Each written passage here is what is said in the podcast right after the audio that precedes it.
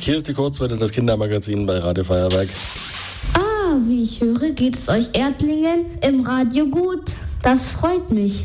Ah, äh, hallo Pluto, von dir haben wir schon lange nichts mehr gehört.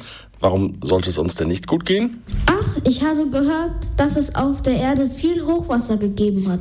Da habe ich mir schon Sorgen um euch gemacht. Oh, das ist aber sehr aufmerksam von dir. Aber keine Sorge, uns geht es gut. Hochwasser und Überschwemmungen haben wir auf der Erde immer mal wieder. Sie werden nur in letzter Zeit häufiger und schlimmer wegen des Klimawandels. Es gibt aber auch noch weitere Gründe, warum es zu Überschwemmungen kommen kann. Und welche sind das zum Beispiel? Naja, ich habe gelesen, dass es in den USA in letzter Zeit Überschwemmungen gegeben hat, die der Mond verursacht hat. Wie jetzt? Der Mond ist für Überschwemmungen verantwortlich? Der ist doch unglaublich weit von euch Erdlingen weg. Wie kommt das? Hm, ja, das weiß ich jetzt selber gar nicht so genau, aber ich kenne jemanden, der das bestimmt erklären kann.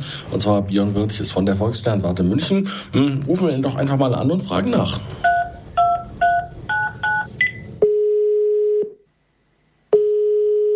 Hallo Pluto, ich habe euch schon im Radio gehört.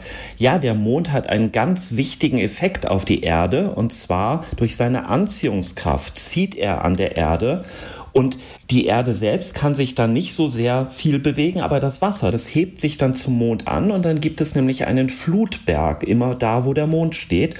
Und dieser Flutberg wandert mit dem Mond um die Erde herum und darum haben wir zweimal am Tag Flut und zweimal am Tag dazwischen Ebbe.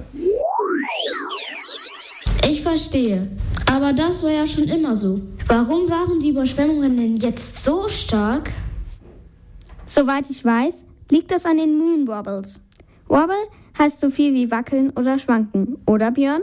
Es ist so, dass gar nicht der Mond in diesem Fall gemeint ist, dass der wackelt oder schwankt, sondern durch die Mondbahn die einen Einfluss auf die Erde hat, wird die Erde in eine Wackelbewegung versetzt. Das kann man sich vorstellen wie so ein Kopfnicken, als würde die Erde zum Mond immer hinnicken, ja, ja sagen. Und ein solches Nicken dauert 18 Jahre. Ah, hm, das macht Sinn.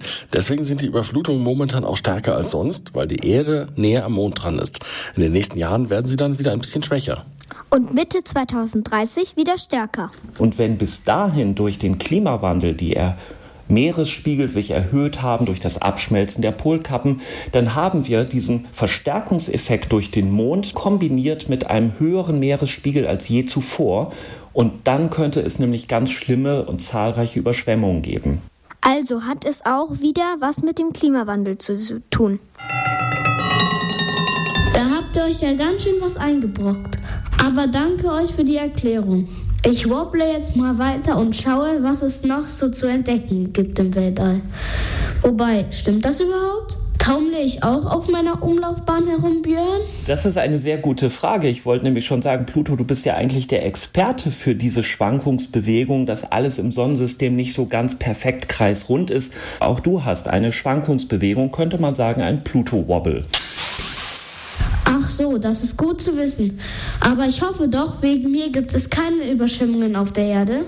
Da brauchen wir zum Glück gar keine Angst haben, denn Pluto, du bist so weit weg und nimm's mir nicht übel, aber du bist auch ziemlich klein, dass wir wirklich nichts von dir zu befürchten haben. Im Gegenteil, wir freuen uns einfach nur, wenn du zu Besuch kommst. Da bin ich aber froh. Ich besuche euch auch bestimmt bald wieder. Tschüssi, Erdlinge.